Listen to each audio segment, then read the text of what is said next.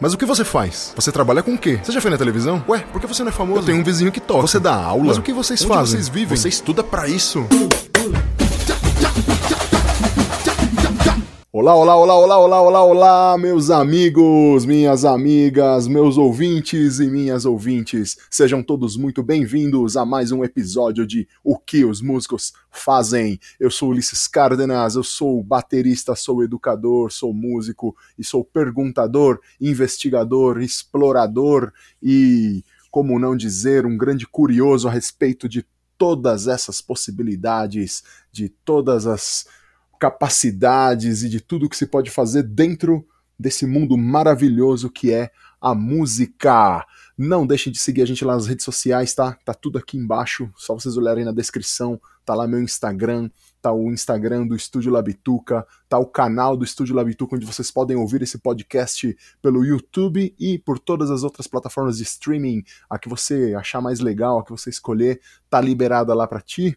E hoje eu trago diretamente do velho continente um grande amigo meu, um camarada, colega de trampo, uma pessoa que eu gosto muito e que já está longe há uns bons anos, mas que a gente sempre, quando dá, consegue trocar uma boa ideia pela internet aí, dar uma telefonada e eventualmente quando ele passa aqui em terras tupiniquins, a gente se encontra para tomar uma cerveja, trocar uma ideia sobre música e tudo mais.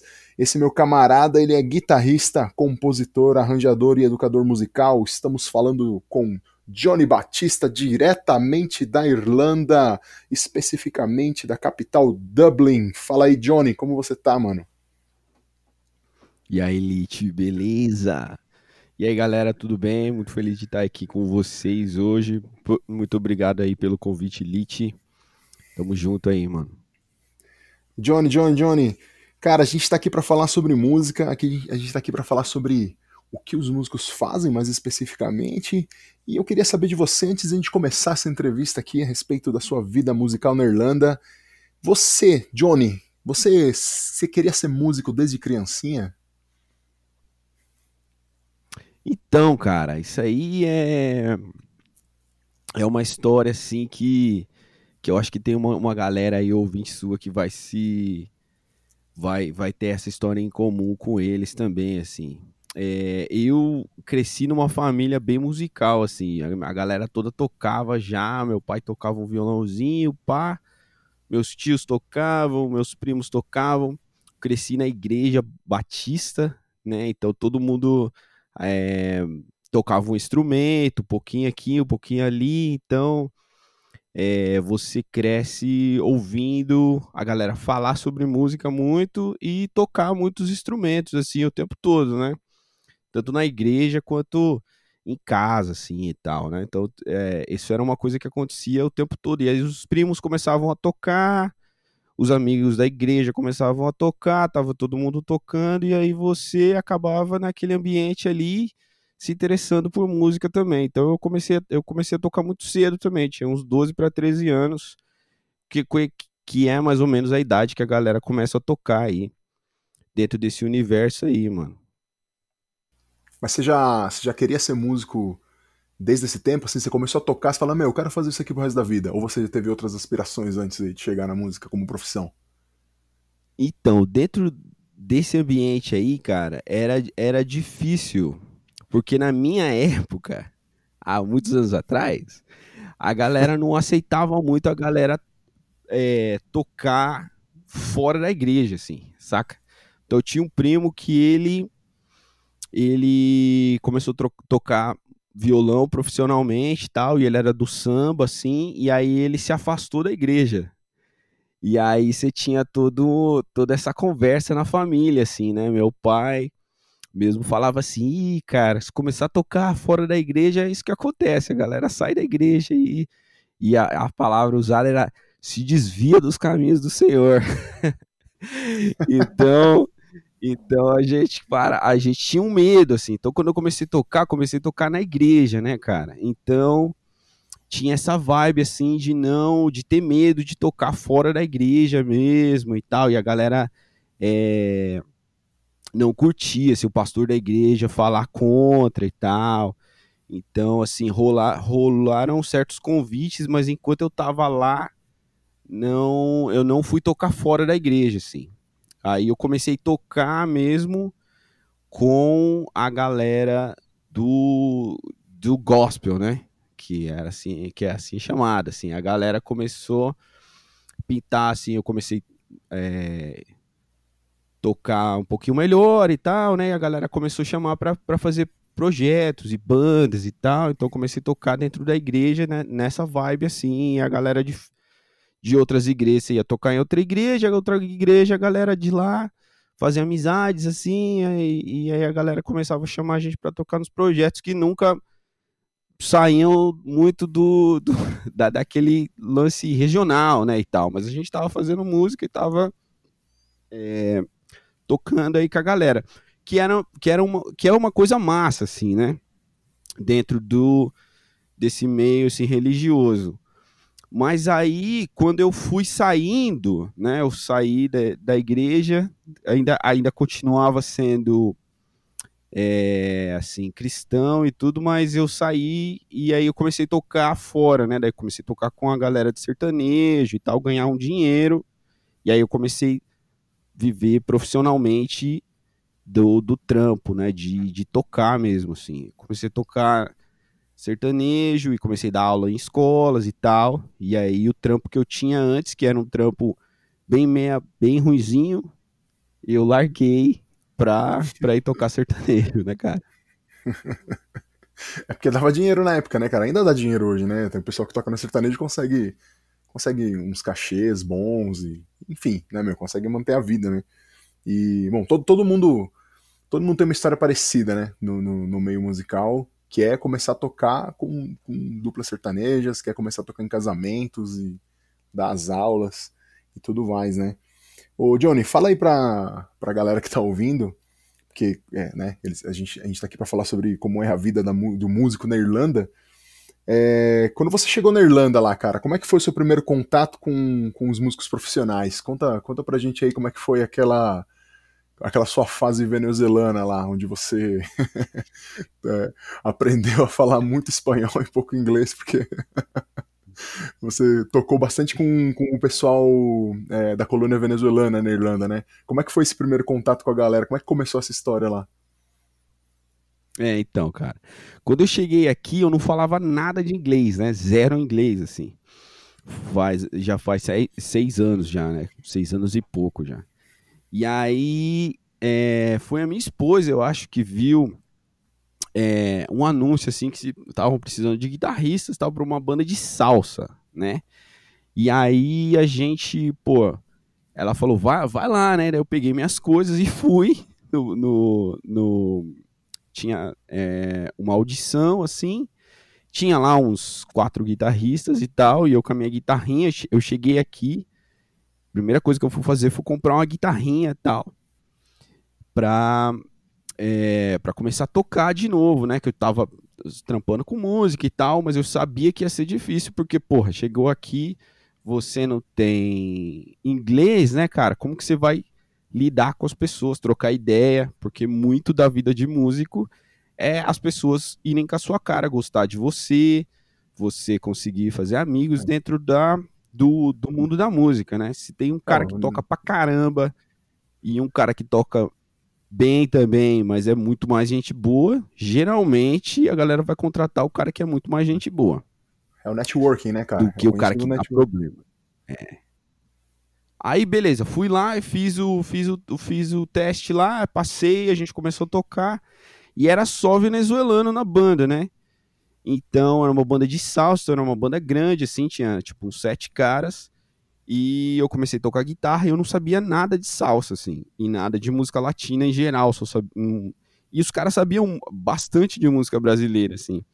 Mas aí foi interessante, porque eu o batera da banda, ele falava um pouco de português, né? E eu, como não falava espanhol também, cheguei e aí quando tinha, mas como o, o, o, idioma é um pouco parecido tal, a gente ia conversando e aí quando tinha algum problema, ele dava aquela é, aquela traduzida, né? Falava o que eu estava tentando falar em, em espanhol pros meninos, e algumas coisas que eu não entendia, ele, ele falava pra gente. A gente ficou junto seis meses tocando e tal, mas como a gente tocava duas vezes por semana aqui, cara, que é bastante, assim, numa. que eles tinham um contrato com uma escola de dança. Então a gente fazia é, eles faziam as, as aulas de dança e depois tinha a festa depois da aula de dança e a gente tocava ao vivo, né? E a gente ficou tocando seis meses e tal, não era, não pagava bem assim pra caramba, mas, mas deu para segurar a barra assim. E aí no final dos, né, no meu primeiro ano aqui eu tava falando mais espanhol do que inglês, assim, porque eu só ficava com eles, a gente só andava junto e a gente tocava música junto, a gente e, e eu falava espanhol não, né? Que eles falavam que eu falava venezuelano, né? Eu falava caraquenho. Sim, muito legal, né? É um sotaque muito louco, cara. Tenho, tenho amigos venezuelanos e eu acho muito bonito o sotaque deles, cara. Muito, muito legal. Ô, Johnny, é, essa, essa experiência aí que você teve, né? Chegando na Irlanda de tocar salsa, ter que tocar. Enfim, to, tocar um, um tipo de música que você nunca tocou na vida é, às vezes pode, pode gerar um, um, questionamento na cabeça das pessoas, cara. Elas vão, vão pensar, ué, o cara foi parar na Irlanda, tocou salsa. E aí quando você vem pro Brasil, você imagina uma série de, de, de, de, de músicas, né? Aqui, o Brasil é um país gigante e não tem um ritmo absoluto, né, que represente o Brasil, né? A gente vai, cada região do Brasil, a gente vai ter um tipo de música que vai que vai representar aquela região. Não, não dá para dizer que tem uma música que represente o Brasil, né? Um gênero musical que represente o Brasil. E assim, a Irlanda também deve ter os seus gêneros musicais ali, né, cara? Dá para você falar é, pra gente o que, o que seria uma música genuinamente irlandesa? O que, que seria a música da Irlanda?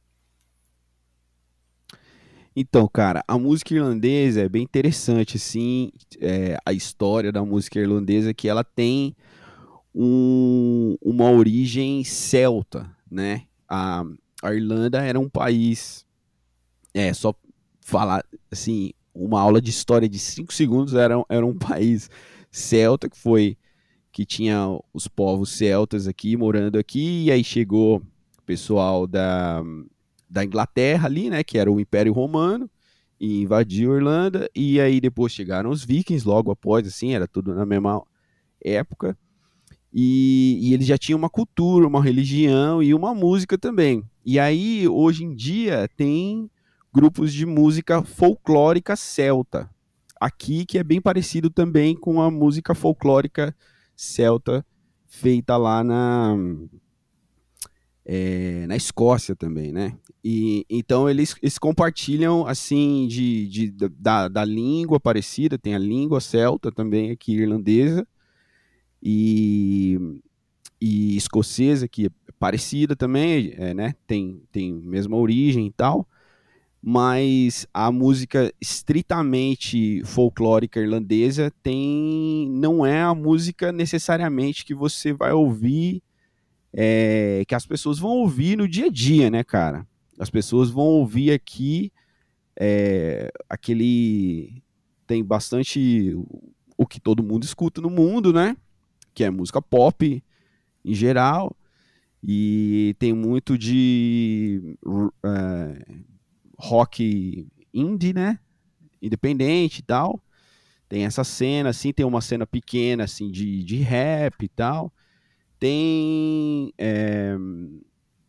Mas, assim, eu toco numa banda de casamentos aqui, né? Toco baixo numa banda de casamentos e uma banda que a gente fazia bar, bastante bar antes da quarentena e fazia casamentos também. E a, e a onda que a gente tocava, eu vejo que é bastante o que as outras pessoas tocam também, que é música dançante de né, desde Bruno Mars e tal, até, sabe, é, Amy Winehouse e, e essas coisas todas, assim. É, eu acho que é muito interessante, que é parecido com a música dançante que a gente toca no Brasil, mas tem umas, umas coisas diferentes, assim. Tem bastante coisa de rock and roll antigo que a gente quase não não toca no Brasil e tal, e quase não vê, assim, tipo, antigo, eu tô falando antigo mesmo, assim, dos anos 50 e tal. que é que é que todo mundo toca, sabe? Toda banda que você vai no bar, a galera tá tocando, assim. Mas é, tem bastante coisa é, de rock é, British rock, né? Tipo, tipo Oasis, essa onda, você escuta o tempo todo. Se você for na região do Temple Bar ali, que é uma região bem é, de turista, né? Vai ter a galera sempre tocando é, Oasis e U2, que é uma banda irlandesa. E tem outras bandas famosas irlandesas aí, Sinead O'Connor e tal. Uhum. Tem uma galera irlandesa aí que, que várias, né? Várias bandas irlandesas que a Irlanda é um país prolífico assim na literatura e na música, assim, geralmente pro lado mais triste. Né? por causa do clima, será, mano? sempre nublado, sempre Por causa chovendo. do clima e por causa da opressão, né, mano, dos, dos, dos, britânicos aqui, né, mano? Sim, sim, cara, sim. É, tem, tem, tem uma tem uma rixa histórica, né, é, a respeito disso. Mas isso, isso nem, nem, não vamos entrar nesse, nesse, nesse, nessa, nesse viés agora, porque eu queria... Não, no, no, no, a gente não precisa entrar, mas é uma coisa é, que, que realmente informou a música irlandesa, né? Tanto a música tradicional, né? Quanto a, a música. Tanto, por exemplo, o YouTube tem aquela música, né? Sunday Bloody Sunday, que é uhum. a respeito dos, dos, dos conflitos aqui, né? Do, do que conhecido como Troubles, que é uhum. o tempo de da, da Irlanda lutando contra para ter a independência, né, velho? Para ter a unificação da Irlanda do Norte e Irlanda do Sul e tal. Então, então, assim, isso informa a arte também, não só literatura e poesia e tal, como também informou a música, assim. Tem muita música de lamento, assim, mesmo, assim. Hum, tem um sim, estilo sim. de música folclórica que é canto desacompanhado e tal, sem nenhum instrumento, só a capela, e que geralmente hum. a letra é triste pra caramba e que tem a ver sempre. A gente tem que lembrar que que, que os caras estavam aqui por mil anos, né? Mais hum. tempo da. o dobro de tempo que a gente foi colônia, eles foram colônia. Então o bagulho aqui é pesado. Hum, sim, sim, cara. Naturalmente, naturalmente. O que você falou é bem pertinente mesmo. E, cara, é dessa música irlandesa que eu quero saber assim: existe um equivalente na Irlanda é, ao, ao ao samba brasileiro, ao forró brasileiro. O que eu quero dizer é, é se você se você está no Brasil e você vai a uma festa de samba, o samba é um tipo de música que é, é genuíno de uma certa região do Brasil. Se você vai para um, um, outro lugar do Brasil, você vai para o Recôncavo Baiano, por exemplo, vai ter os folguedos e, e você vai ter diversas festas lá com músicas nordestinas, vai ter maracatu, vai ter baião, você pode ir para uma festa de forró. Se você vai para Argentina, você vai numa milonga. Se você vai para o Chile, você vai num bar onde está tendo festa cuequeira, onde tem cueca chilena. Você vai para o Peru, tem marineira. Na Irlanda existe é, alguma existe alguma tradição de você ir a um lugar para escutar música irlandesa porque aquele tipo de som é da Irlanda, daquele lugar, naquele momento? Tem esse equivalente? Tem sim, cara. É a tradição da música irlandesa, o que eles chamam de trad, trad music, é uma tradição super rica, assim, tem instrumentos que são tradicionalmente usados na música irlandesa, tal, e que são instrumentos irlandeses, né? E e, e a tradição é, é você vai ouvir música irlandesa no bar, véio, no pub. Mas uhum. o que, que acontece, por exemplo, na cidade onde eu moro aqui, é que aonde você vai ouvir a música tradicional irlandesa, é, os irlandeses veem como não uma coisa não autêntica, né? Uma coisa para turista ver. Então você vai ali na região de novo do Temple Bar, que é aqui perto de casa, você vai lá, você vai entrar no bar e vai ter umas meninas vestidas, né, com a roupa tradicional, dançando a dança, dança tradicional, que foi popularizada aí pelo por um grupo de dança que, que é Riverdance, né? E aí a galera vai to tá tocando ali é, aquela música, mas são músicos que são é, são músicos de trad music. Então, o que, que, que acontece é aquela galera que aprendeu a música tradicional e vai viver tocando música tradicional de bar em bar e ganhando dinheiro por isso.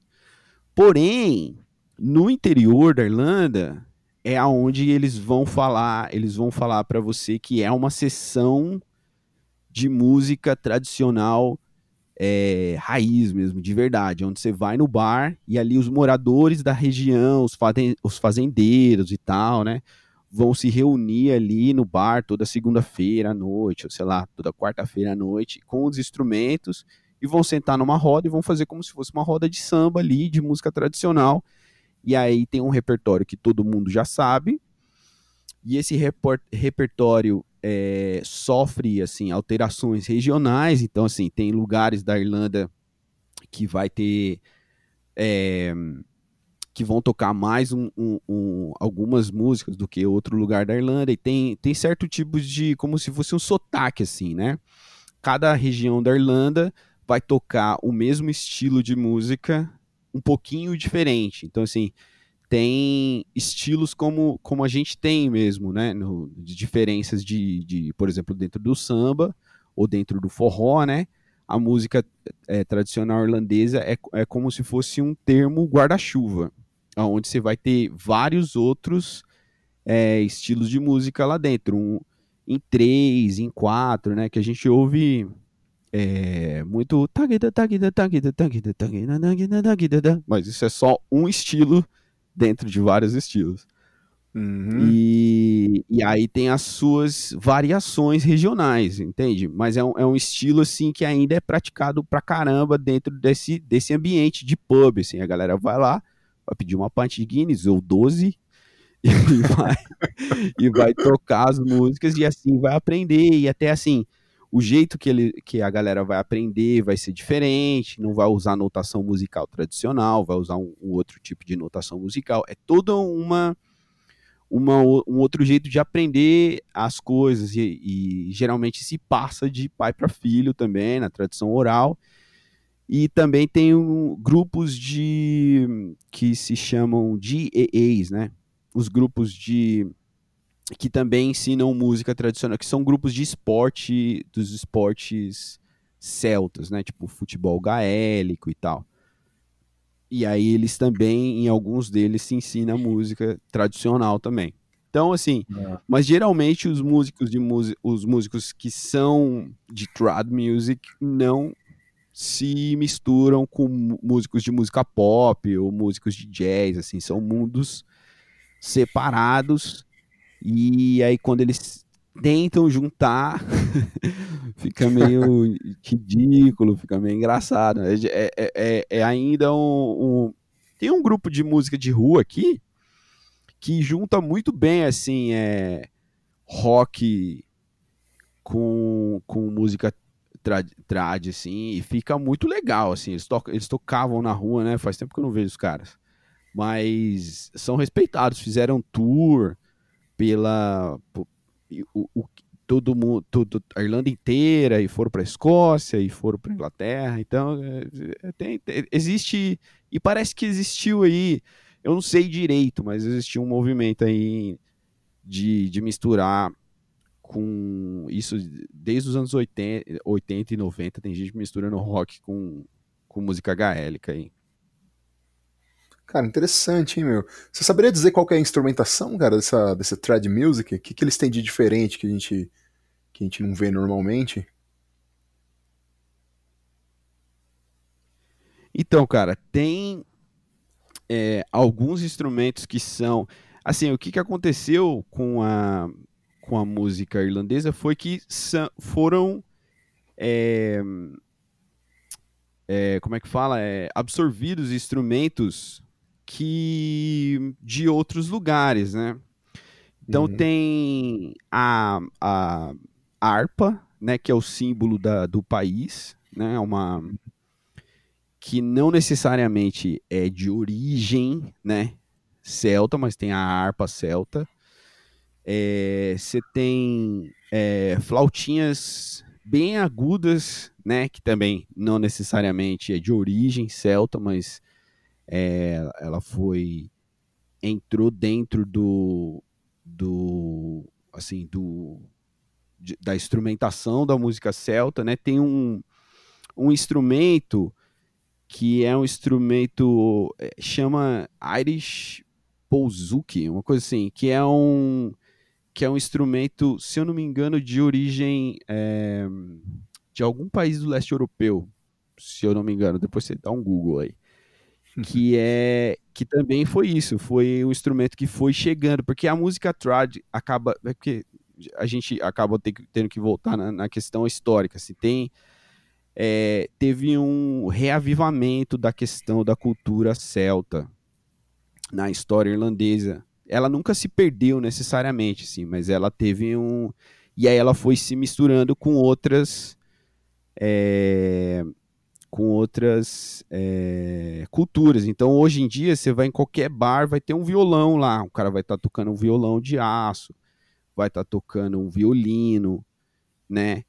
Tem um instrumento de percussão que eu nunca sei como como que eu te dei até um. Sim, é o é... é... o bodran, bodran, uma coisa assim. É. Que eu Acho demais, como... cara demais esse instrumento. Como pronunciar, porque é, tem essa coisa da, da, da, língua irlandesa também que é muito engraçado, né? Porque as coisas, se vocês forem ver o, os nomes, né? Os nomes irlandeses e do jeito que eles escrevem, é completamente diferente o nome do, do jeito que a galera escreve. Mas aí tem todo um. Né, o S tem um som de sh, sh de X, assim. Aí uhum. o CH tem. É cada, cada coisa uma, uma mais doida que a outra. Mas assim, geralmente você vai entrar no. É, vai ter várias configurações diferentes. Assim. Tem, tem lugares onde eles são, vão ser mais puristas, mas sempre vai ter lá um. Já tem a, o banjo, mas e tem um também essa esse diálogo assim com a música country americana. Porque o que acontece é que a música country americana teve influência dos irlandeses e dos escoceses que saíram daqui por causa da fome, tá, tá, tá. E aí a música tem uma diferença entre música é, trad music e música e aí tem uma quase como se fosse um country também irlandês assim, que tem essa essa realimentação né, da música que saiu daqui, foi para os Estados Unidos e aconteceu a música lá e meio que voltou para cá. Também, assim, nos anos, acho que, tipo, nos anos 60 e 70, tem, tem muito disso também. Hum. Cara, é interessante mesmo a história da, da música irlandesa, porque eu te, eu te, pergunto isso porque, cara, dificilmente eu, eu parei em algum momento da minha vida para procurar música genuinamente irlandesa. E a construção dessa música em cima de, de, um, de uma história social brutal como essa que você mencionou no começo, é, com certeza traz uma traz uma personalidade e, e um, uma como posso dizer um semblante característico para o povo, né, que vive nesse país. E pensando nisso, é, levando em conta essa esse, esse, esse impacto histórico que eles né, que, que influencia eles, né, toda uma vida, toda uma existência. Quando você chegou na Irlanda, saindo do Brasil, chegando na Irlanda, qual que foi o impacto cultural que você sofreu, tanto musical quanto social, assim? Que, que você pode dizer pra gente pensando nesse, nesses, nesses pontos aí?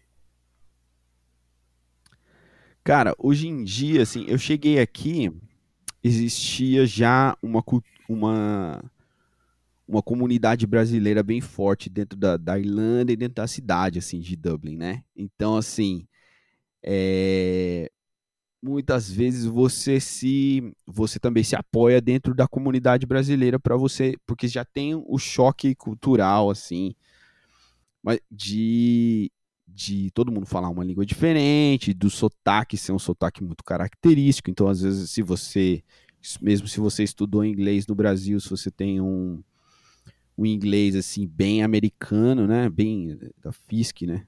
E aí você chega aqui, você não entende bulhufas. nada do que os caras estão falando. Então tem essa, muito essa. Mas como já, já tinha uma galera brasileira aqui, hoje, hoje em dia ainda tem mais né, do que tinha, você consegue ainda ter uma rede, saca? Mas existe sim um. Eu fiz questão assim de fazer amizades com, com irlandeses e tal para não viver essa questão assim de viver um, é, um, um, um, Brasilzinho dentro da Irlanda assim tem muita gente chega aqui e fica só convivendo com brasileiro e tal e mas assim a gente tem muito em comum brasileiros e irlandeses assim tem uma cultura de festa que é que é muito é, parecida né? Tem uma é, eu acho que a, o que a gente tem de bem diferente é que a gente é muito mais aberto e muito mais é, tem muito mais contato físico e tal e essas coisas podem gerar um pouco de de né? Aquela situação meio assim cara você já tá colocando a mão da pessoa e a pessoa não tá querendo e aí você tem que, né? Ah, não, desculpe e tal. Mas geralmente, depois que eles convivem um pouco com brasileiros, assim, e na onde eu moro, no centro de Dublin, tudo é muito tranquilo, assim. As pessoas já conhecem brasileiros, já sabem que a gente é assim e tal, e tem muito brasileiro e tal. Mas uh, eu tive algumas questões, assim, com. tocando em bandas irlandesas e tal. Eles nunca. Eles não falam de dinheiro, como a gente fala muito mais abertamente. Então, às vezes, você pega uma gig e a pessoa não fala quanto vai pagar, entendeu? não fala. É...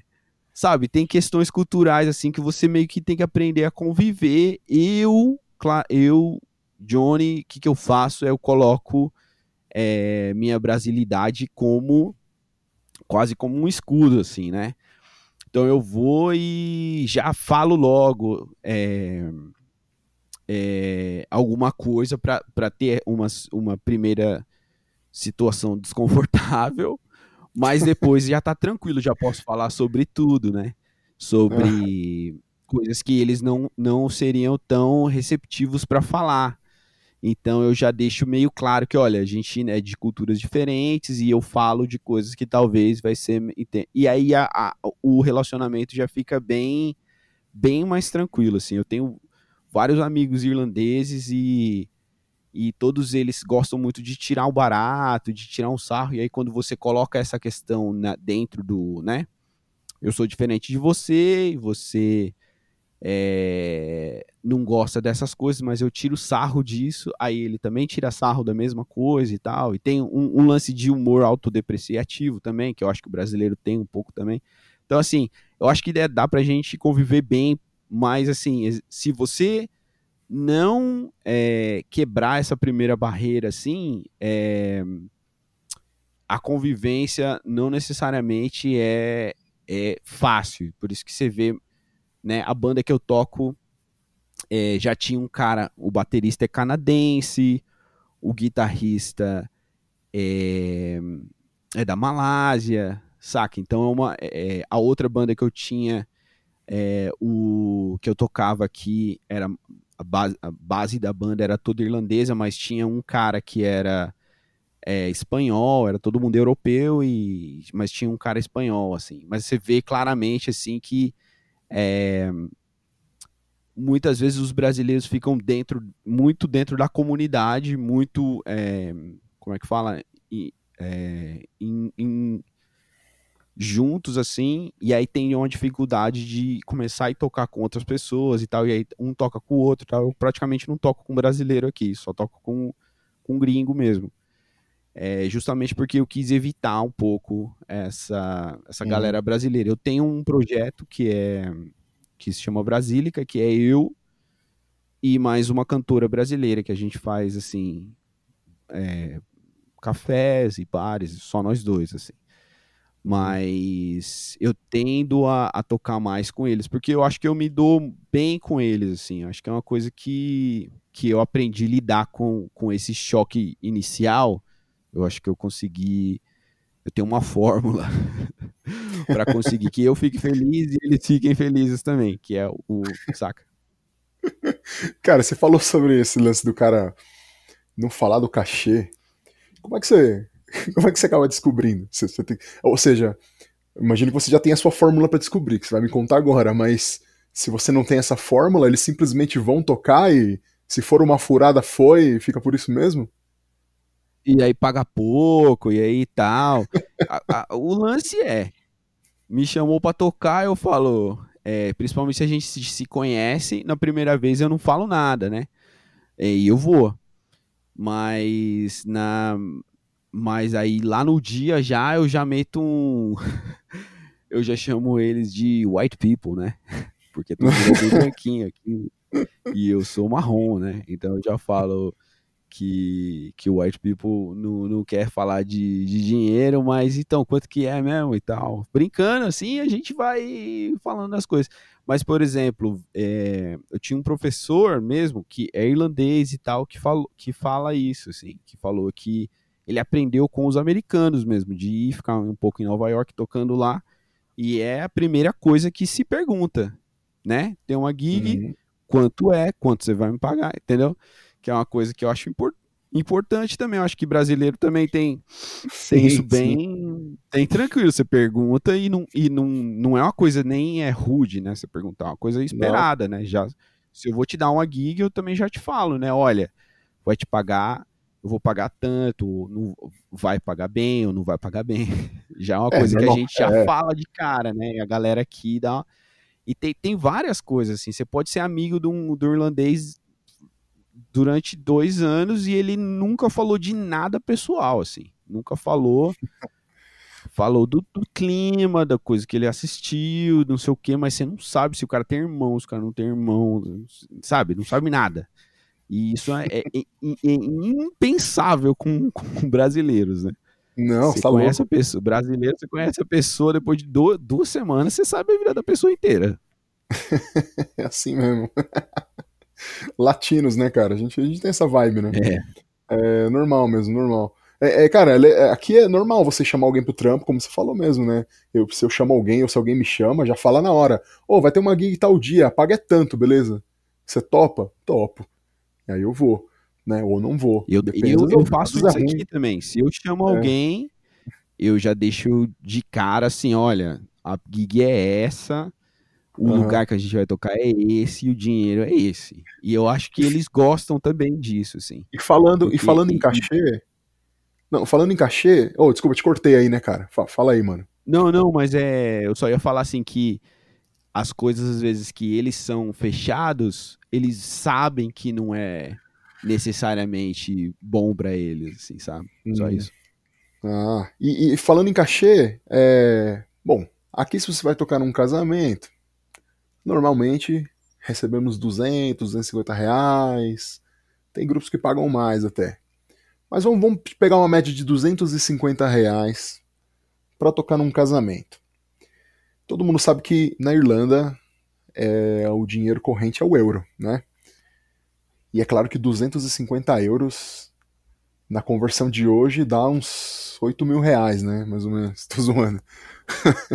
é bem mais, né? É, mas é, mal... é bem mais, né? É mais de mil reais, eu acho. Né? É mais, acho mais de mil reais, né? É, tá, assim, pouco, né? Então. Mas e, assim, você quando... não pode pensar nessa conversão, você tem que parar então, de pensar nessa isso, conversão. Isso que eu, isso que eu ia te perguntar, isso que eu ia te perguntar. Isso que eu ia te perguntar agora. 250 reais aqui no Brasil para fazer um casamento é a mesma coisa que 250 euros para fazer um casamento na Irlanda? Ou isso é muito dinheiro ou é pouco dinheiro? Então, é, é isso que eu sempre falo.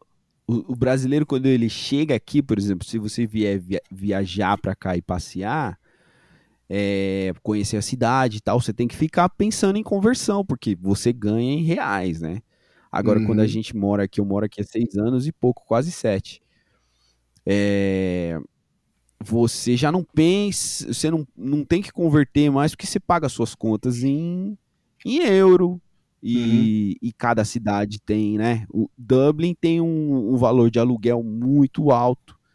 Então, é, para uma cidade do interior, você já vai pagar, você vai tem, tem um lugar muito mais barato, você vai morar numa casa muito mais bonita, não sei o quê. Então, assim, a gente tem que. Na verdade, isso em todo lugar, né? Tem muito brasileiro que sai daqui e vai para Portugal e é a mesma moeda, só que Portugal as coisas são mais baratas e paga muito menos do que Dublin, assim, muito, muito menos do que Dublin. Então as uhum. coisas são, são relativas mesmo, assim. Então, uhum. assim, uma guia, casamento, assim, aqui geralmente tem três coisas, assim, que você pode fechar, né? Tem a festa, uma banda que tem a festa, e aí tem a cerimônia e tem a recepção, uhum. né?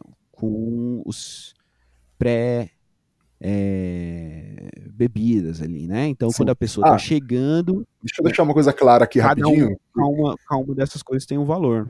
Só deixa eu deixar uma coisa clara aqui, porque assim, eu falei pra galera um casamento, 250 reais, tô falando da cerimônia, viu?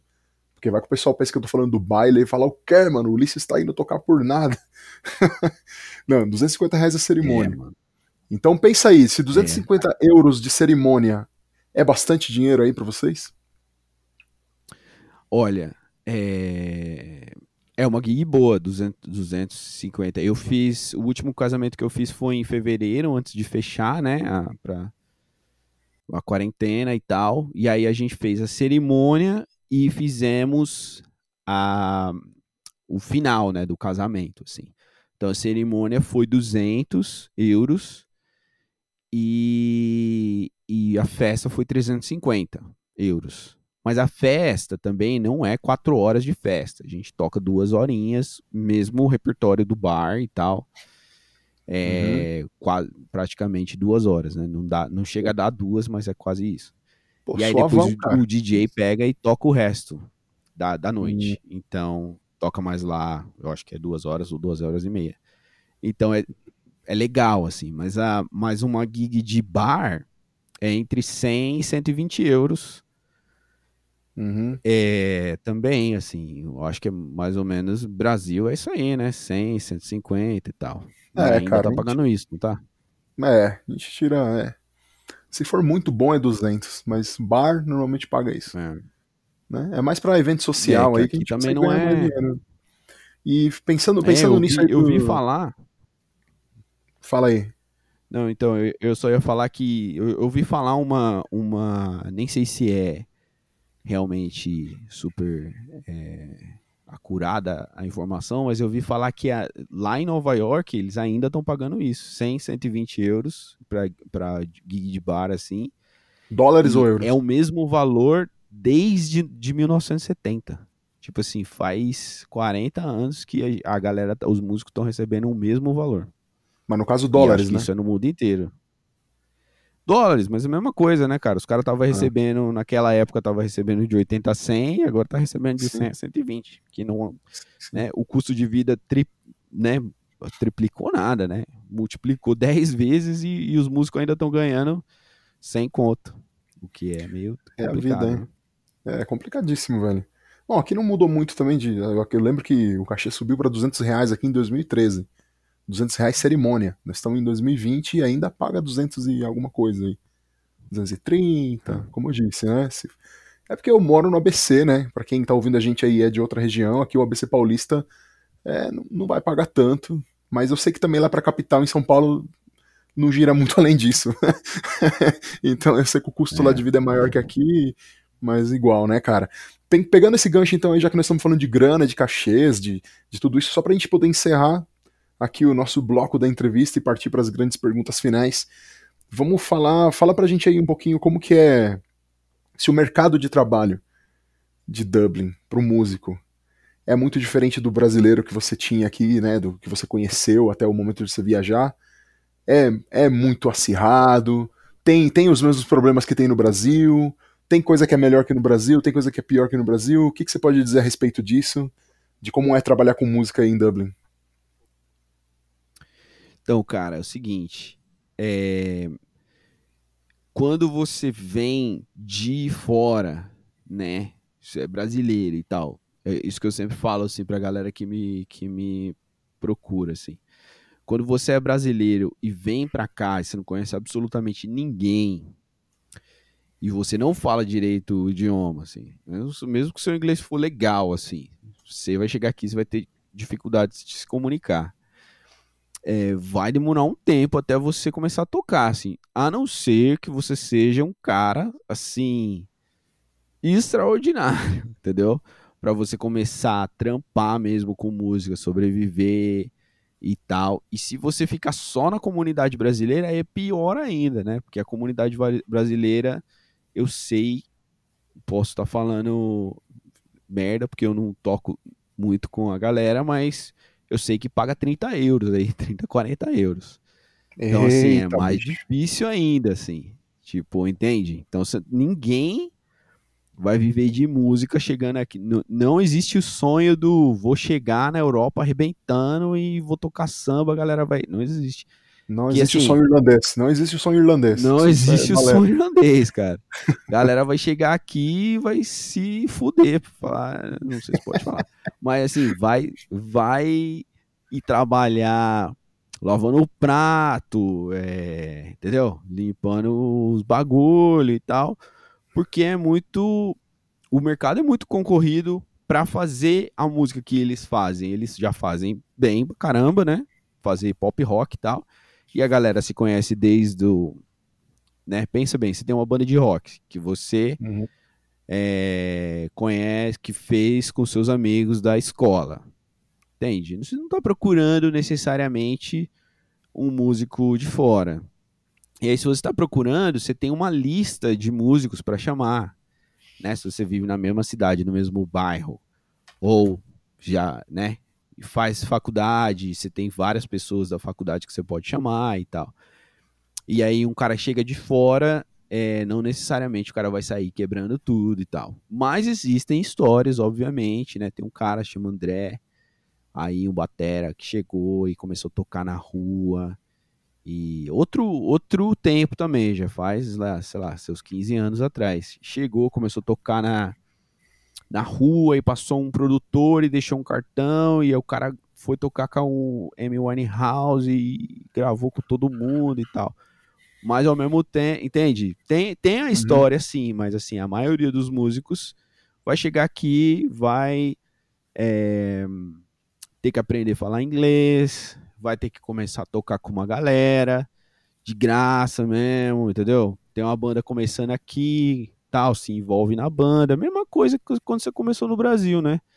Pensa, uhum. pensa como é que foi o começo. Você começou se juntando com a galerinha, tocando aqui ali e tal. Aí arrumou uma gig, pagava mal pra caralho. Você chegou lá com seus é. equipamentos, tudo, montou a batera.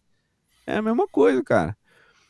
É, é, é, a não ser, né, que você tenha já contatos e tal, né? Mas a maioria da galera vai vai ter que vai ser difícil, assim, é, de, de só trampar com música, de já já né? Tem, tem pessoas que eu conheci aqui que porra chegaram aqui tinha estúdio no Brasil e aí tinha vários contatos e tudo, mas pensa que a realidade já é complicada, né? Você trabalha, por exemplo, você tá gravando as paradas do Brasil a, a taxa de conversão, você, pagou, você, você cobrou, sei lá, 200 reais por faixa.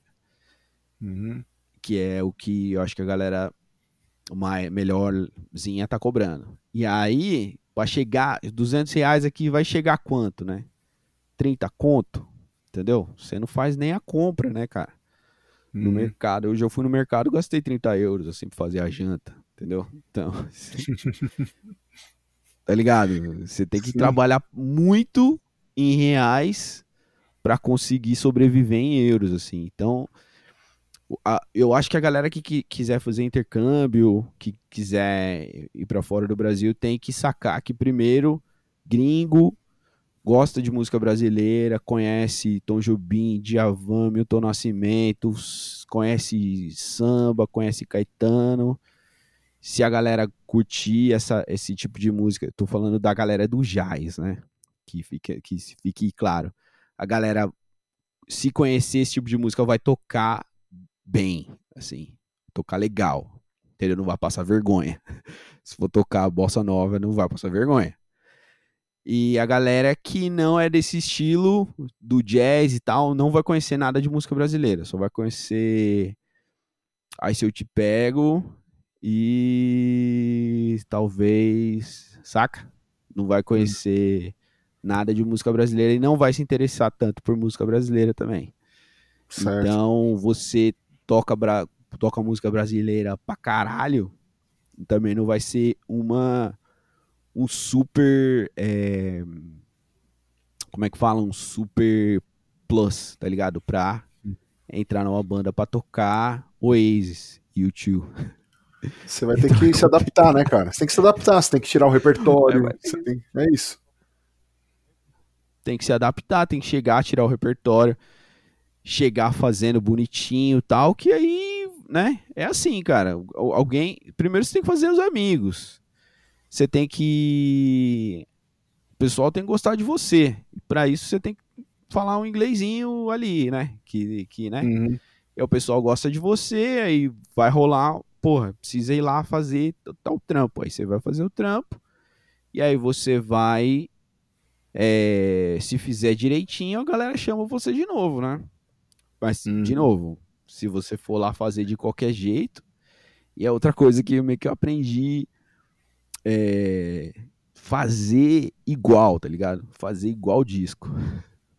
Porque às vezes no Brasil eu ia tocar com o sertão e a galera era meio relaxada, as duplas que eu tocava era meio relaxada. E aí eu fazia, chegava, entendeu? Eu falava, ah, vou lá, né, mano? Vou fazer lá e tal. E aí. entendeu? Aí quando a água bate no, no, no bumbum. E aí eu ficava tocando com as, com as duplas, tava tudo em casa. Ninguém se ligava. Mas aí aqui, aqui é meio, pô, vou fazer direitinho, vou chegar, vou tirar bonitinho, escrevo, lindo, aprendo a música, chego, tiro, toco. E aí, bonitinho, a galera curte. Você é gente boa, você faz uma piadinha, você dança na hora que tá tocando tal, a galera gosta de você, pronto, pegou a gig. Hum. Mas, vou falar uma coisa pra você, viu? Não é, não é. Tudo não são flores, assim, né? Sim. Sim, cara, imagino, cara. Ah, então, bom, os perrengues são parecidos, né? Tem que fazer networking, tem que conhecer as pessoas, tem que tocar bem seu instrumento. Aliás, tocar bem o instrumento é o essencial, galera. É requisito. Pré-requisito. É, tem que tocar Não bem é instrumento. um monte de gente toca toca o que você vai tocar, entendeu? Então é pré-requisito. Agora, é. assim, chegar na hora com a música tirada perfeita é pré-requisito. O resto é, é, é o que vai te dar a gig ou não. Se você é gente é. boa, Exatamente. Você troca uma ideia. Tem que, tem que ter um social, né? risada. Não dá, não dá um pra social, ser aquele. Você chega. Não dá pra ser aquele cara dark, momento... dark, aquele dark feelings, né? Que fica no canto, encostadão lá. Não. Tomando um... não e também não dá pra ser, ser o cara, tipo, acho que no Brasil até dá, entendeu? Você não curte muita música, né? você faz direitinho, você chegou lá, entendeu? Tocou uhum. lá, ficou lá paradão lá, pá, pá, pá, tocou, guardou suas coisas e foi embora. Mas aqui não, cara principalmente, isso é muito importante aqui, é tipo uma coisa que eles dão muito valor. Você parece que você tá curtindo a música, mesmo que você hum. não tá. Entende? Você vai lá e você balança a cabecinha e dá uns pulinhos, a galera vai gostar de você. Faz a galera dar risada, tal, faz uma piadinha, tal, o pessoal gosta de você, pronto. Entrou na é, banda. Eu sei, eu, eu ia falar isso. Eu sei o momento que eu entrei na banda, que eu tô tocando na banda. Eu fui lá cobrir um camarada meu. Aí eles chegaram e foram e fizeram uma piadinha assim. Cara, a gente foi numa festa brasileira, né? Aí depois, da, depois do show, todo mundo guardou os, os instrumentos, enche, colocamos dentro do carro, não sei o que. Aí no final, a galera foi fumar um cigarro. E aí eu colei lá, a gente começou a conversar. E eles falaram, poxa, fomos numa festa brasileira. Fomos numa festa brasileira. No final da festa, quando a gente. O final da festa, meio da festa, assim, tava todo mundo dançando. Colocaram uma música lá, as meninas começaram a se esfregar nos caras. Os, os caras já acenderam os baseados de maconha, não sei o quê. A gente falou, nossa, é um pouco demais pra gente. Foram embora. Isso, o, o cantor e a cantora são casados, né? Aí eu falei, não, isso aí é. Daí eles falaram, nossa, essa festa foi. Foi um pouco demais pra gente e tal. Eu falei, não, mas isso é toda a festa brasileira. Você tem que se acostumar, é a melhor parte da festa. Vocês foram embora. Aí eles deram risada tal. Esse foi o momento que eu entrei na banda. Porque aí o meu amigo falou, pô, eles gostaram de você, falou que você é divertido, não sei o quê. É, Nossa, você é fez essa piadinha sem graça. É, demais, cara, demais. Tem que viver o sonho, né? Os caras querem ver você vivendo o sonho, né? É, Curtindo, os caras. pulando que a festa, festa bra- agitando Vou falar uma coisa pra você. e acenando. festa brasileira é o seguinte: é, brasileiro é um, é um povo, cara, que chega na festa feliz, entendeu? Isso é uma coisa que eu aprendi na Europa. Porque o resto, eles chegam numa festa tudo estranho, entendeu? Falando do tempo, do clima. Aí eles têm que beber três shots, entendeu? Duas pints de Guinness. Aí eles começam a se divertir. Aí a galera vai no banheiro, volta, o que, que, que tá acontecendo? Aí já tá todo mundo doido da cabeça. Agora brasileiro não, já chega na festa dando risada, se abraçando, não sei o quê. Esse que é, isso que é a nossa, a nossa car- cartada na manga, cara. Muito bom, mano. Muito bom, velho. Muito bom. Meus amigos, minhas amigas, vocês ouviram aí um pouco da, da história do, do Johnny aí, da vida do Johnny na Irlanda. É, tocar, estudar, como foi chegar lá. A gente.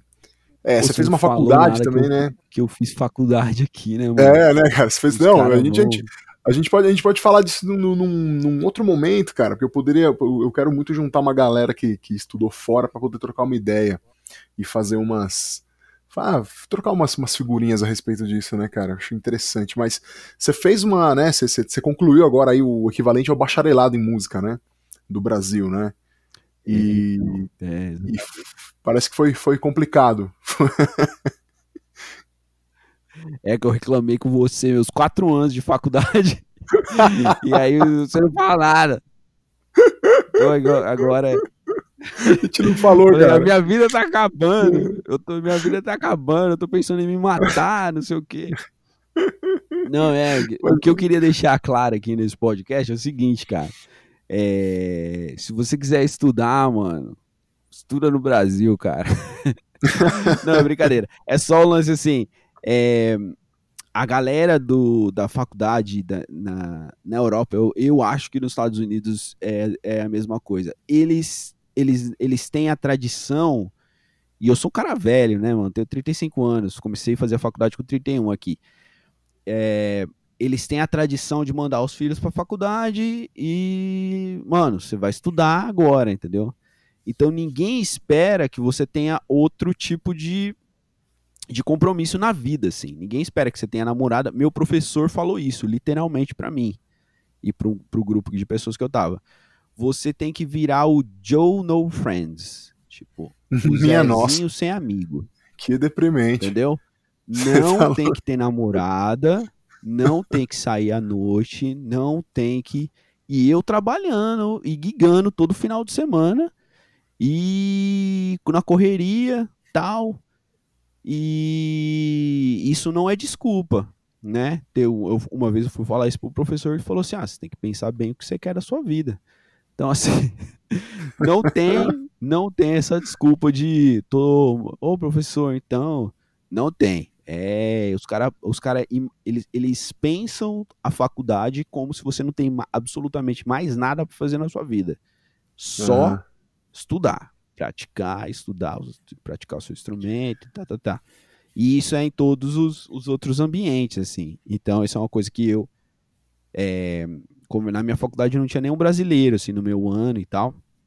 E tinha uma amiga venezuelana também na faculdade que ela não conseguiu, ela reprovou três, três, é, três matérias, e aí ela refez as três matérias, e aí uma delas ela faltava é, muito pouco, assim, para ela passar na matéria. Não deram o que ela precisava, e ela foi expulsa da faculdade para sempre.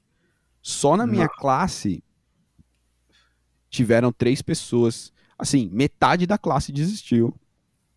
E tiveram Hum. três pessoas que foram expulsas da faculdade porque não, não conseguiram. é, depois de você fazer lá no próximo ano a recuperação, né? Como seria assim, e você não conseguir, você é expulso da faculdade, não pode entrar nunca mais.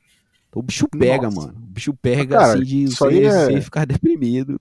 Isso aí é altamente desestimulante, cara. Se você conseguiu concluir, você. mano, você foi um maluco de couro de aço aí, porque para aguentar essa situação e passar ainda, o, trabalhar o problema, e fazer assim, ó, o, o lance aqui é muita gente desiste, né, mano? E é, é um lance assim, mas a minha faculdade especificamente tem esse esse perfil, né? Então existem outras faculdades como é, tem uma faculdade aqui que é muito mais voltada numa questão assim de é, música mais popular e tal, que é muito, segundo eu nunca fiz a faculdade, obviamente tal, que eu escuto da faculdade que é muito mais tranquilo e que tal, não sei o quê. Então, assim, você vai quer eu procurei essa faculdade porque era uma faculdade que eu, né, que eu achava que, que, que era legal, conceituada e blá blá blá, mas quase perdi o o couro das costas. Mas, quase perdeu a vida. Mas né? obviamente, é, quase, quase me, me joguei da, da janela. Mas é, existem outras, outros, outras faculdades também, para não ficar assim, ah, porra, né? É, tem, tem outros lugares que é mais tranquilo, assim, que eles dão é, mais importância para uma questão assim de, de como você vai se colocar no mercado e coisas mais práticas, né? É, lidar com, com software de, de, de fazer gravações e coisas assim, que isso é, é muito mais prático e muito mais o que né, a minha faculdade era muito é, baseada no currículo da Berkeley e tal, então que lá nos Estados Unidos era a faculdade que mais tinha desistência, então você vê que música é um bagulho meio e principalmente essas faculdades mais elitistas assim é um negócio meio, né? Vamos falar um negócio. É, é um, é um tipo, de, é um tipo de, de abordagem, é um tipo de tradição que é excludente, né, cara? Ou seja, se você não tá aqui só para fazer isso, então você não devia estar tá aqui. Que é como o seu professor falou para você numa boa lá, né? Você tem que repensar aí as coisas que você quer da sua vida. Mas, ó, você contando é, isso aí. Meu pai não vai me mandar dinheiro. não vai? Não vai. Mas é. Vai, assim, aqui, aqui, aqui no Brasil tem, cara, é, professores e algumas instituições que, que defendem esse pensamento, assim. É, eu lembro de quando, de quando eu estava na Fundação das Artes, é, o diretor lá na época em que eu estudava lá, não vou falar o nome dele aqui, porque, enfim. É, porque eu não gosto dele mesmo. Aí César. César. Então, então ele, ele era o diretor lá e ele metia essas. e ele enfiava essa carta na gente aí. Ele sempre falava isso, ele sempre falava é. isso, é, ele falava, é, bicho, aquele jeitão lá, né, de Fundação das Artes, é, bicho, se você não tá aqui só para fazer isso, você devia estar tá em outro lugar. E assim, a gente ouvia esse discurso o tempo todo, cara. Mas a gente foi até o fim. Não, eu, mano, quando eu é... fundação, eu trampava. Aí eu chegava, aí eu falei com os professores, aí eu, eu, trampava, eu trampava em chão de fábrica, tá ligado? Uhum. Aí eu cheguei nos professores e falei, olha, eu vou, eu, eu chego, não tem como eu chegar na hora na sua aula, tal, vou chegar 15 minutos depois. E aí um professor foi gente boa comigo e tal, a outra professora falou assim, ó, oh, me desculpa, mas você vai ficar com falta nas minhas aulas, não tem como. Eu falei, professora, não tem como eu sair mais cedo, não tem como. Aí ela falou assim, ah, a fundação é um curso presencial. Olha, olha o nível da professora. É um ah, curso mano. presencial. Eu até sei quem falou isso, mas eu, eu, vou, eu, vou, me abster. Não, não, mas não, não, não coloca no, não coloca na roda. Mas tinha os professores, a fundação é, é os professores tinham, tinha os professores que que, que, que eram muito gente boas, assim. Não, tem, tinha, tem tinha. Professores que... Você tem que fazer o contraponto. Por, que, por que, que a gente ficou até o fim? Por que, que a gente durou até o fim? Por que, que a gente aguentou e superou? Olha, eu não, durei, tipo de... eu não durei até o fim da fundação, não, cara. Eu saí no P1. Então... Não, eu também, eu também, mas eu considero então, isso uma vitória. Não, mas eu considero uma vitória. A gente continuou sendo músico, a gente seguiu a gente pode é, não ter concluído o curso lá por N motivos. Eu, eu, eu não concluí o curso porque me desestimularam, foi por outros motivos. Mas é, aquele discurso. Não, mas a é, aquele, aquele, discurso agressivo. Fundação aqui, não, não, nem eu, nem eu, mas o que eu quero mas, dizer assim, é que. A fundação, a fundação tem uma coisa, acho que é, intrínseca dentro da fundação, que é a teoria você estuda, você está fazendo um, um instrumento. Eles abriram para instrumentos é, populares. Então eu fazia guitarra com um professor super massa, super maneiro, eu gostava da aula e tal. E eu fazia a teoria toda de, de música erudita, né? Não era uma, uma teoria de música popular. Então eu tava tocando tema de jazz uhum. e tava es, estudando Schoenberg. É, né? acontece isso. E assim, é.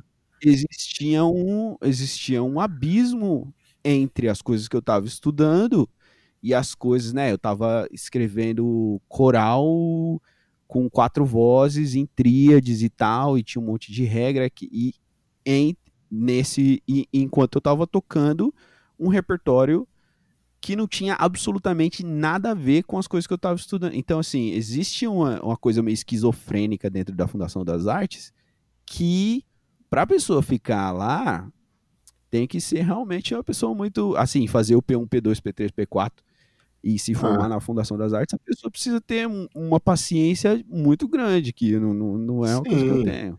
Sim, mas é, cê, cê, cê, é como quando a gente estava falando em off aqui, quando a gente estava falando antes da gravação aqui, a gente é, tem um momento na nossa vida em que a gente está obcecado por algo e vai e faz. Mas assim, tem um contraponto lá na fundação que é os professores que foram gente boa, cara. Isso que eu queria dizer. Teve os trouxa aí, os caras que falaram uma parte, né, de, de, de, coisa nada a ver pra gente e que a gente saía chateado, mas, pô, tinha professores excelentes, cara. Meu professor de bateria lá foi o elemento principal por ter por eu ter continuado estudando música e me tornado um profissional. Tinha outros professores lá também, cara, que estavam lá para fazer a gente ser músico. Então, a gente vai se deparar sempre com gente estranha aí, que vai ter umas ideias nada a ver. E a gente tem que se agarrar nas é, pessoas que estão com as melhores ideias. Tem, tem, tem a ver com, com intrinsecamente o projeto Fundação dos Artes de São Caetano do Sul, assim, que uhum. não é, não é, não, eles não pensam especificamente nas duas da, na grande divisão que é na música popular e na música não. de concerto, né? A música não pensam, né, jazz, não pensam e, e, e eles também não pensam e eles também não pensam em como fazer você é, se tornar um profissional. Como é que você vai ganhar dinheiro sendo um músico, né? E por isso que surgiu esse podcast, cara. O que os músicos fazem surgiu porque eu, né? O pessoal que ouve já já tá ligado, mas surgiu porque eu tive esse meu momento aí de estudo para me profissionalizar e aí depois eu me vi em um universo onde eu não sabia ganhar dinheiro com isso. né, meu? Fiz um curso técnico é, em música, mas não sei ganhar dinheiro com isso. Ninguém me ensinou isso. É, então é para isso que nós estamos aqui, para mostrar. Comum, né, é, estamos aqui para mostrar as possibilidades, cara. Não, a gente conversou com você a respeito da Irlanda aí, tá todo mundo ouvindo sua história de como que é estar tá na Irlanda. Tá aí as dicas, tá aí coisas que você passou, coisas que você vivenciou. E é assim, esse tipo de coisa tem que ser passado para frente para as pessoas mais novas ouçam e possam ter melhores escolhas, né? Possam ter escolhas, possam entender que podem vir para cá ou para lá, ou para o meio, ou subir ou descer. É isso. então, Sim. meu, é isso aí, cara. Vocês ouviram aí um pouco da experiência da Facu também do Johnny, né? Já que ele, a gente não falou muito durante a entrevista, mas fica aí a, ah, fica aí uma, uma pontinha para vocês poderem ouvir mais para frente, porque eu quero editar ainda episódios muito legais aí com mais de duas pessoas juntas, contando experiências que se cruzam. Beleza? E agora, chegando finalmente aqui, vamos fazer a nossa. Vamos chegando na reta final do podcast aqui. Eu quero fazer uma pergunta pro Johnny que todo mundo tá acostumado a ouvir, mas o Johnny com certeza não ouviu ainda. Johnny, por que que você. Por que que você faz o que você faz, mano? Por que que você é músico? Por que, que você é guigueiro? Por que, que você foi fazer uma faculdade de música? Por que, que você toca guitarra? Por que, que você tá fazendo isso, cara? Por que, que você é quem você é? Cara, eu sou porque, porque eu não tenho outra escolha muito, assim, tá ligado? Que partir do momento que eu comecei a fazer música e eu comecei a tocar um instrumento, eu não. meio que eu não consigo fazer outra parada, entendeu? Então, tipo assim, eu escrevo música sem ter aonde ser só por diversão, tá ligado? Uhum. Acontece alguma coisa na vida de alguém, eu vou lá, escrevo uma música e mando pra pessoa, só pra, entendeu? Então é, uhum. não tem muito porquê, não. É, se, se, você não curte muito a parada e se você não, não faz a parada porque você quer muito, é, vai ser difícil você ficar é, no, na, no ramo, assim, né? Na, na música, assim. É, é, o que eu sempre falo pra galera é assim, a, a música, se você tá fazendo música para ganhar dinheiro, cara, vai estudar, sei lá, administração de empresas ou direito, sei lá. Acho que nem assim. Vai, não, não é para isso, tá ligado? Você vai fazer música porque é, você tem uma vida só e você curte muito a parada. Você gosta, você não tem, não tem por, não tem outra razão que não você faz porque você curte muito. Se não, hum. cara, é, eu acho que tem, tem um escritor que escreveu isso algum dia, em algum momento, que eu não sei, não vou saber quem que é, não sei se é o Nabokov, que escreveu uma coisa assim, se você é, se você não se você não consegue é, bom deixa quieto, eu não vou fazer, não vou falar uma uma citação que eu não consigo, né? Que eu não Beleza. lembro e eu não lembro quem falou e nem a citação. Então deixa quieto, que eu corto isso aí do, do negócio. Uh, não vou cortar não, vai ficar. As pessoas vão ouvir. Não, Ô, Johnny. e assim, já que você falou que, meu, a gente faz porque gosta, não espera ganhar muito dinheiro com isso, vai ter um monte de perrengue, vai ter calote, vai ter chicotada nas costas do professor de faculdade, enfim, vai ter um mapa de treta, vai ter uma hora que você estressa, vai ter dia que você chega em casa e você vai falar, mano, não aguento mais isso, velho. Já aconteceu de você querer desistir, cara, desse negócio? E, então, cara, vários momentos, assim, né? Antes de eu entrar pra faculdade de música mesmo, eu, tinha, eu cheguei pra minha mina e falei assim, ó, o seguinte, não sei se eu nasci para isso mesmo. É um negócio que eu gosto muito, mas talvez eu deveria estudar alguma coisa, fazer alguma coisa com a minha vida, cara. Eu tô fazendo 30 anos aí. E tá... Ah, você já não fazia nada, você não fazia nada da vida até então. É isso. Tava numa crise. Não, não, porque eu tinha vindo, eu tinha chegado aqui, né? Tinha acabado de vir para cá e tal. E tava num momento é. de super é, pô, tava, tava meio mal, né? Não sei se eu deveria fazer esse, eh, esse negócio da minha vida e tal. É... Aí ela falou assim pra mim, é... meu, faz, faz, não era só faculdade de música que você queria fazer aqui e tal, que faculdade que você achou que era isso, que era aquilo, faz essa faculdade. Aí eu fui e eu não, eu não tinha o, eu tinha feito duas, né? Aqui a gente tem três é, renovações de inglês, eu só tinha feito duas. E eu fui lá e fiz o teste para a faculdade e tal. Eu já tinha passado o, a data de, de, de, de, se inscrever, e eu mandei um e-mail, falei se daria e tal. E aí eu fiz o, o exame lá e passei, e o cara falou, pô. E aí eu, eu fui e fiz, né, cara, a, a faculdade nessa. E foi um, uma, um, assim, um, um ânimo novo da, do lance de, pô, faço música, tenho que fazer. Daí comecei a fazer vários projetos, tocar com várias pessoas diferentes e tal. A, a, se você tá pensando em, em, em ser músico, é, é, muito legal fazer faculdade de música, gente. Porque você conhece uma galera. E a galera tá toda aí na pegada, entendeu? Você vai conhecer alguém, você vai ter uma oportunidade, alguém vai falar, Johnny, você quer me cobrir na tal dia? E aí você vai começar a tocar com, com, com outras pessoas.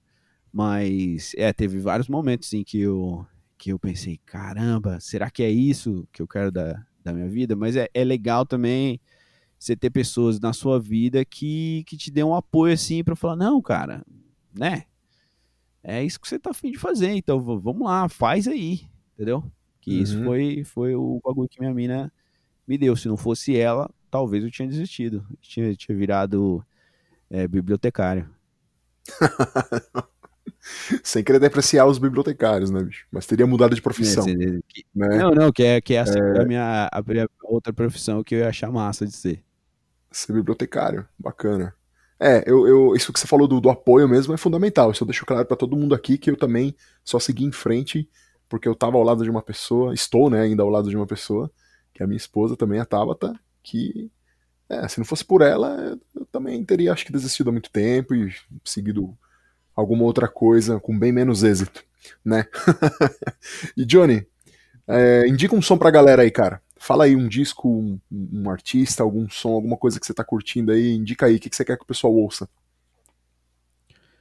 Olha, eu vou falar, cara, das coisas que eu tô escutando agora. Que eu não sei se vai. A galera vai curtir. Indica aí, indica aí. Vai. Indica aí. Mas eu tô escutando um disco bastante. Que é um disco de duo. De dois guitarristas, um deles é brasileiro. O disco é Kreensberg ou uh, meets Veras. Veras é um, é um guitarrista brasileiro que mora aqui na Europa também. E ele é, assim, monstruoso. Então, se você é guitarrista, se você gosta de. Pô, escuta esse disco que é, é sensacional. E é, é uma vibe jazzística, sim, mas é uma vibe. Tem, tem umas coisas não necessariamente, se você não é fã de, de jazz, acho que você também vai gostar, se você gosta de música instrumental. E uhum. outro disco. É... Eu tô escutando bastante Jacob Collier. Acho que a uhum. galera conhece aí no Brasil. O, cara, o moleque é. Eu acho que é um dos, uma das pessoas assim que é. Pô, que que é assim, o cara tipo, um é... gênio mesmo, assim. É, o cara, o cara não é humano, velho. Parece uma máquina, sei lá. É, é, ele, eu acho ele, ele acho genial, assim. Doido, doido. E eu não acho nada forçado as coisas. Eu acho super musica... as coisas que ele, que ele faz. Depois, se você for né, assistir vídeos das pessoas explicando, e ele mesmo, né? Ele, ele é famoso por dar entrevistas onde ele explica o que ele tá fazendo na música. Você fica chocado, porque você é muito. É, não é uma coisa na cara, né? É uma coisa muito é. sofisticada, é. mas é uma coisa que, que, não soa assim como uma coisa complicada, né? E, e ele se apropria, ele se apropria muito bem, cara, do que ele faz, né? Então é muito fácil quando ele. É, ele... Eu, eu, escutei um professor uma vez falando que, que quando você se você domina de verdade o assunto, você explica ele para as pessoas de uma maneira muito fácil. Tipo, todo mundo te entende, se você realmente é. sabe sobre aquilo que você está falando. Isso é complicadíssimo, cara. Mas complicadíssimo. ele não é só um teórico, né, Lit? Ele. Não. As coisas que ele fala, ele usa e usa de uma forma super musical, assim. E só uhum. mais uma, um, uma coisa que eu tô escutando já faz um ano e não, eu não fico cansado. É um disco que se chama Fi Finding Gabriel, do, de um pianista chamado. É, desculpa, gente. Brad Medal. Medal, é tipo M-E-H-D-A, tal. Ele é um, um, pianista de jazz, mas o disco não é de jazz, assim, tem influências de, de música eletrônica e tal, uma par de coisa. E é sobre. Ele fez o disco é, para falar meio que da situação da, dos Estados Unidos, do Trump e tal. Que é, é um disco instrumental, tem, tem uhum. vocais e tal, mas os vocais são são como instrumentos, assim. Mas é, é muito bom o disco e, e, e ele tem evocações é, transcendentais, o negócio é. é, é, é vocês vão curtir. Ouve aí que vocês vão achar massa. Vale a pena, vale a pena, gente. É isso aí, galera. Essas foram as dicas do Johnny. E agora é o momento da lojinha. É a hora de vender tudo, é a hora que o Johnny vai falar tudo que ele pode vender para vocês, tudo que ele tem a oferecer, os contatos, enfim. 3, 2, 1, vai lá, Johnny, vende tudo.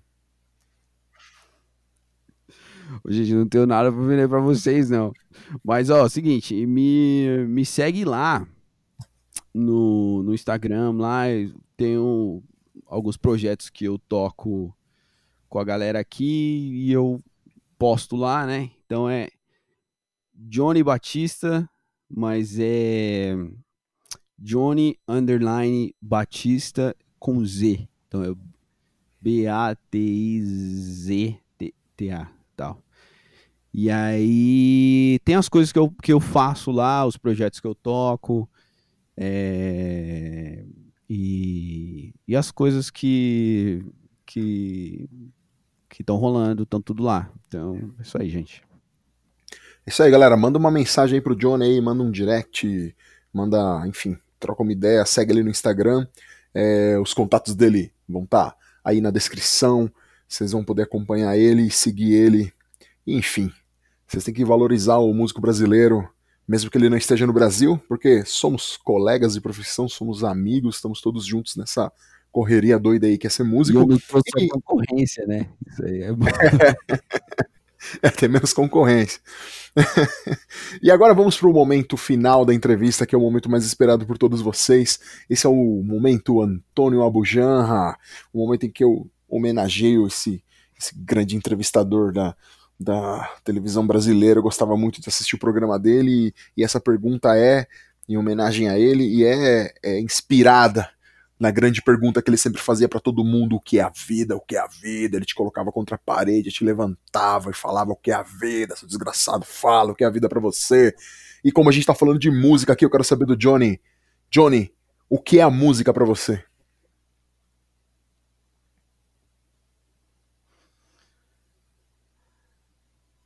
Que é música, mano? É... Então, música música é um. Música. É boa pergunta, hein, mano? É, música é basicamente é, vibrações no ar, entendeu? Que chega nos seus ouvidos. E, e aí ela, você traduz elas no seu cérebro do jeito que você tiver afim. É basicamente isso que é a música. Johnny, Johnny, Johnny. O que é a música?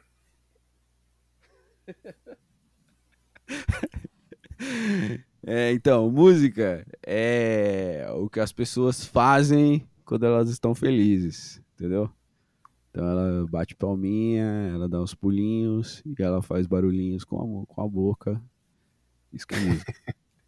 e essa música lamentante aí dos irlandeses, então, que é triste, não é música? É, também a música também pode ser quando você tá chateado, né, cara? Que daí você chora, você faz. música é uma expressão dos nossos sentimentos. Música é uma expressão, cara, é isso. A música é, a música é um, um, um é, dos, um dos catalisadores da nossa, do que a gente está sentindo na hora. É, a música, música é uma linguagem, né, Lit? Você tá roubando essa de mim, hein? Sabe, mas o Lich tava falando isso pra mim. É por isso que eu falei. A música é a linguagem, entendeu? Dos sentimentos das pessoas. É isso. Ah, muito mas é bom. É isso mesmo, né? Que é a linguagem. Meus, meus amigos, minhas amigas, meus ouvintes e minhas ouvintes. Esse foi Johnny Batista, diretamente de Dublin, na Irlanda. Johnny, você quer dar um último recado aí, cara? Um adeus, um abraço, um agradecimento? Fala aí, velho. Gente, obrigado por se você chegou até aqui, cara, escutar eu não conseguindo expressar as coisas que vêm na cabeça, porque é muito é, bagunçada a minha cabeça. E muito obrigado aí, Elite, pela oportunidade. Muito feliz de estar por aqui. E, e gente, fica tranquilo aí, fica em casa se puder e tal, usa uma mascarinha para ficar tudo de boa quando passar esse negócio.